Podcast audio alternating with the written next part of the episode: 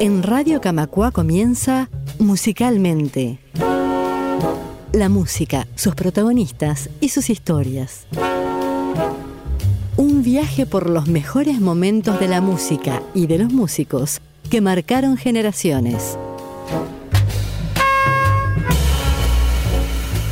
Conduce Raúl Pérez Benech.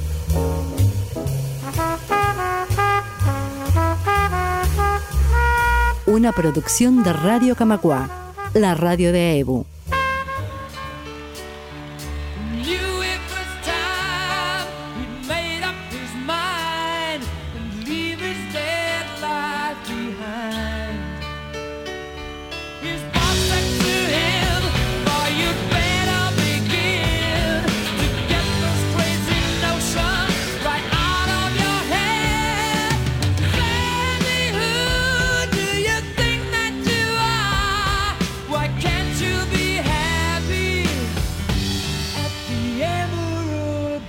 Hola a todos. La nave insignia de Musicalmente pone pro a las Islas Británicas para abordar la música y biografía de uno de sus hijos dilectos, el grupo Queen.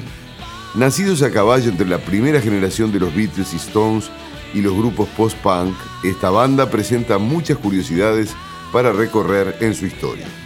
Si uno escucha el primer disco del grupo, titulado simplemente Queen, de 1973, y el último con Freddie Mercury, Innuendo, de 1991, sin haber escuchado los intermedios, es muy difícil inferir que se trata de la misma banda. Fue un grupo de muchísimo éxito en todo el mundo y parte de este fue debido a lo camaleónico de su trayectoria. El comienzo los presentaba como una verdadera banda de rock pesado dentro del estilo de hard rock cultivado por la trilogía de Black Sabbath, Deep Purple y Led Zeppelin y ya en su tercer disco presentaban muchos elementos de música clásica. En su permanente mala relación con la prensa especializada, se llegó a decir del grupo que eran oportunistas y vendehumo, para no considerar epítetos aún más duros. Ellos contestaban produciendo éxito tras éxito hasta explotar en los mercados discográficos de todo el mundo con su máximo suceso hasta el momento, la hiperconocida Rapsodia Bohemia. El tema El ataque de los dragones da muestra de la agresividad cuasi metalera de sus comienzos, con un riff bien machacante que taladra la cabeza.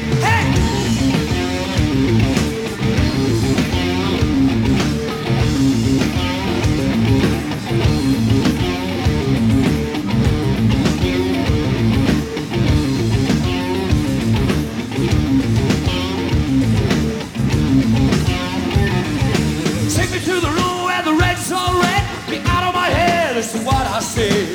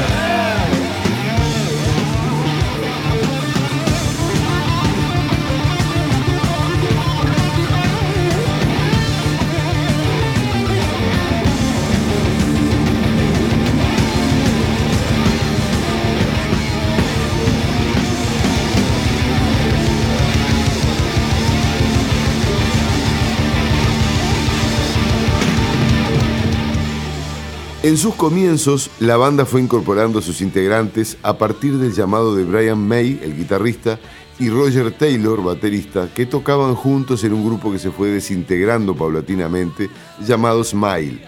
Hacían rock psicodélico, formado en 1967, y el primer llamado, en el 71, fue para el cantante Freddie Mercury. Finalmente incorporaron al bajista John Deacon.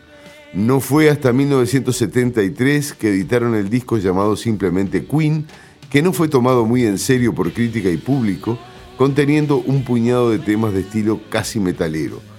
Pero al año siguiente llegaron los primeros reconocimientos con la edición de Queen 2, que les dio su primer éxito, el tema Seven Seas of Rye.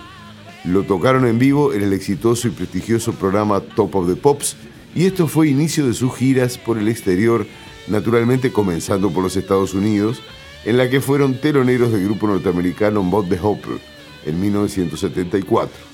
El tercer disco continuó la ascendente e imparable carrera de la banda gracias al tema Killer Queen, que llegó al número 2 en los rankings de USA. La canción que sigue, Baby I Don't Care, cantada a lo Elvis, muestra los comienzos de los exquisitos arreglos vocales que los caracterizaría durante toda la carrera.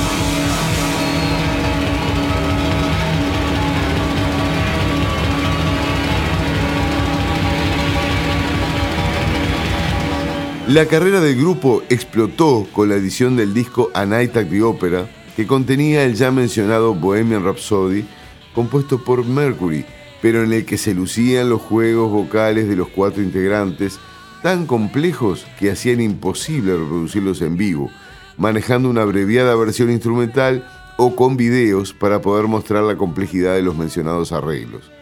Se hicieron tantas sobregrabaciones en el estudio que el tema llevó tres semanas de grabación y fue directamente al número uno en Gran Bretaña, teniendo aún hoy el récord de permanencia de nueve semanas en la cima. El disco Una noche en la ópera se coló entre los diez mejores discos de Estados Unidos, llegando a disco de platino. Se convirtieron en banda de estadios en ese 1975, estatus que nunca más perderían. El gran histrionismo de Freddie Mercury como frontman seducía y enloquecía por igual a las audiencias, jugando con su bisexualidad que no sacaría del placar hasta poco antes de su muerte. El melodramatismo que exhibía en los shows lo emparentaba más con una Liza Minnelli que con Robert Plant, por ejemplo. El tema Melancholy Blues da muestras de la versatilidad compositiva de Mercury y May.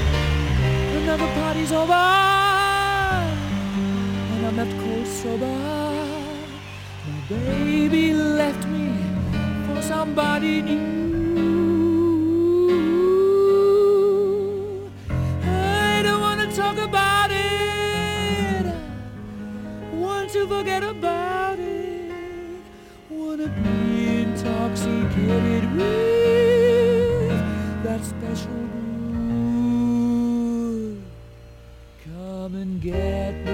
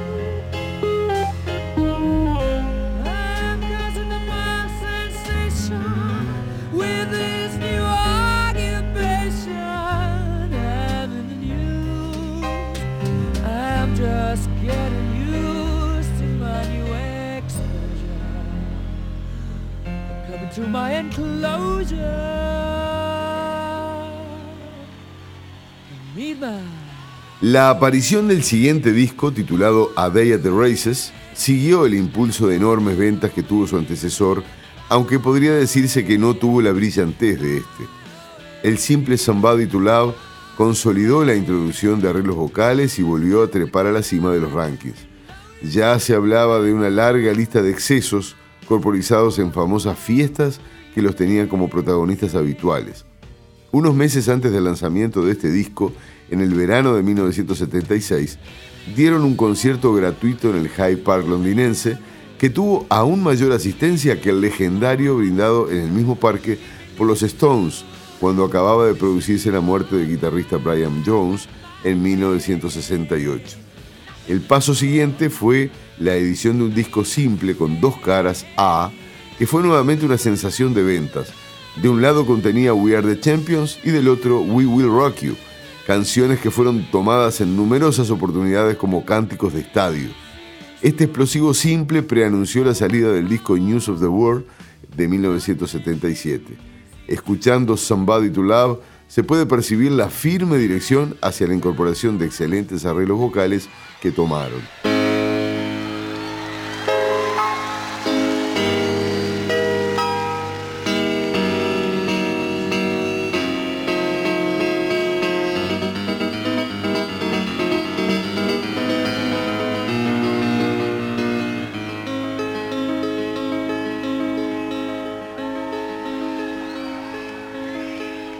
Somebody to love. Can you find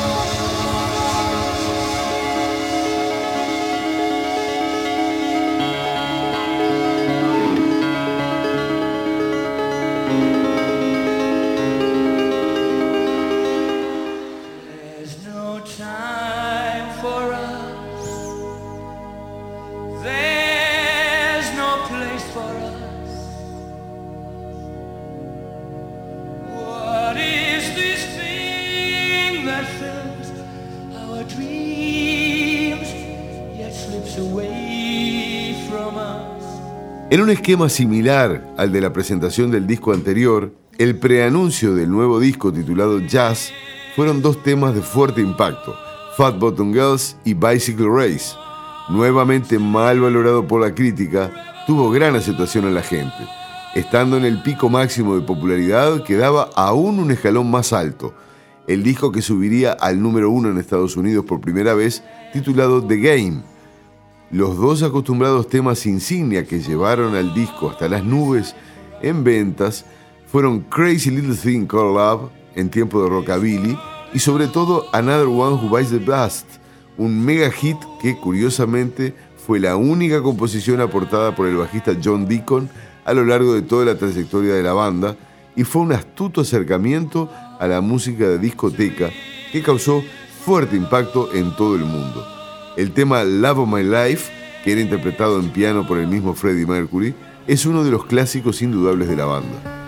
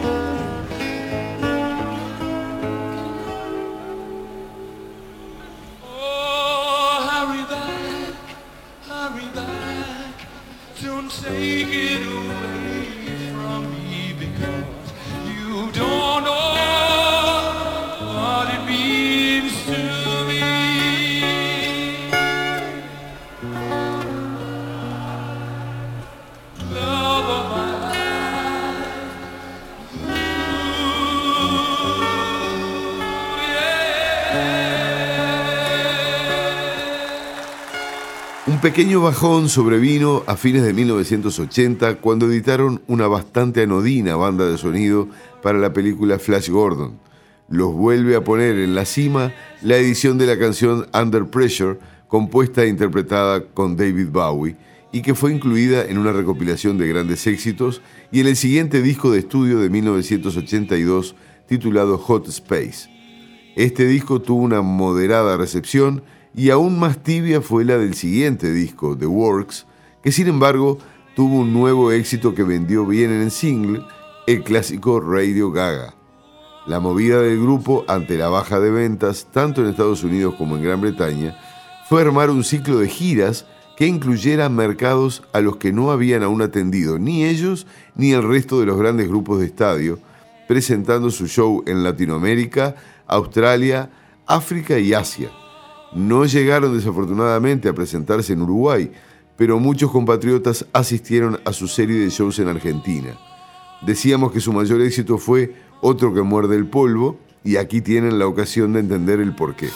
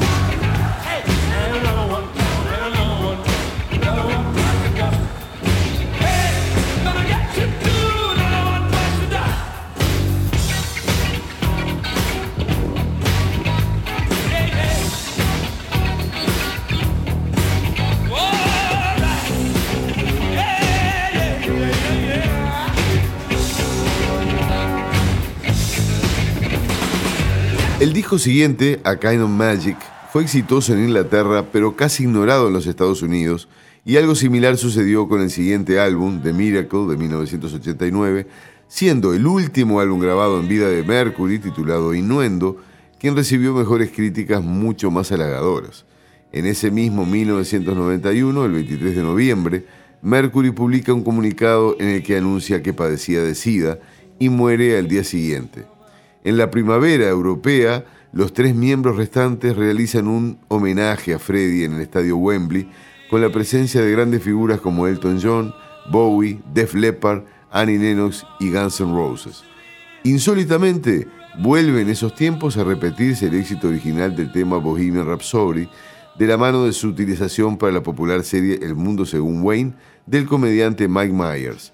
El poderoso y machacante We Will Rock You, que viene a continuación, levantaba la adrenalina en los shows. you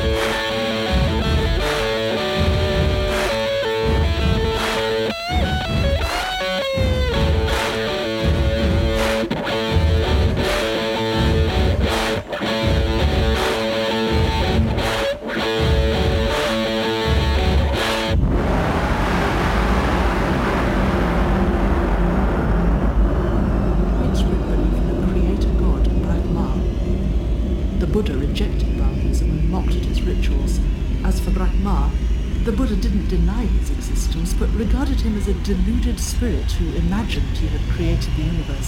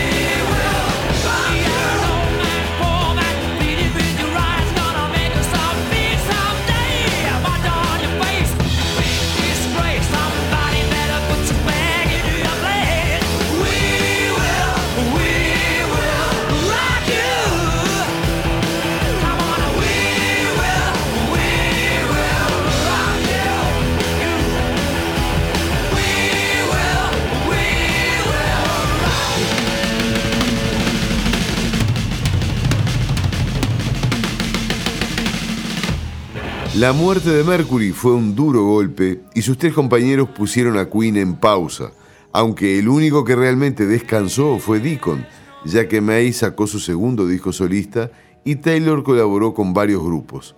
En 1994 se reunieron para grabar pistas que fueron sostén de varias grabaciones en forma de maquetas de temas que había grabado Mercury ya estando enfermo. El trabajo se corporizó en el disco Made in Heaven de 1995, gran éxito de ventas como en los viejos tiempos.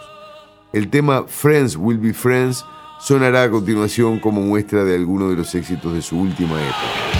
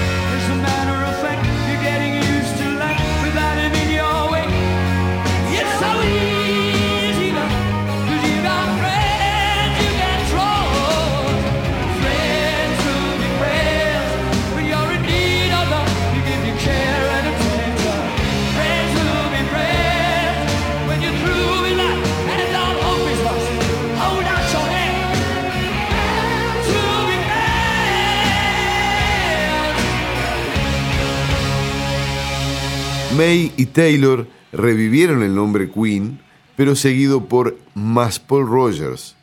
El ex cantante de Free y Bad Company fue la cara visible en vocales en el documental Return to the Champions, que registraba varias actuaciones en vivo de la época. El único disco de estudio que grabarían, siempre con el bajista Deacon afuera, ya retirado, se denominaría The Cosmos Rock, editado en 2008.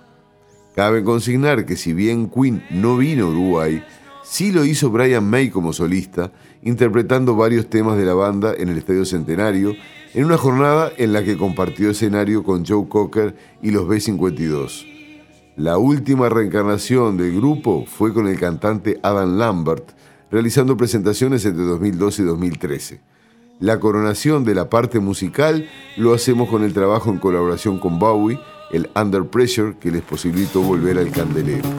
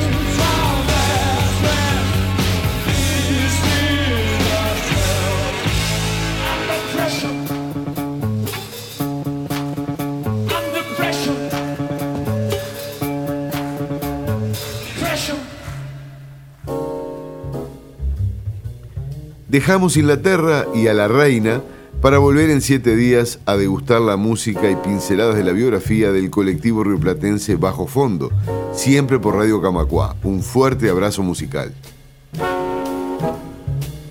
Esto fue Musicalmente. La música, sus protagonistas y sus historias. Conducción y producción, Raúl Pérez Benech. Registro, Gustavo Fernández Insúa. Edición, Javier Pérez Cebeso.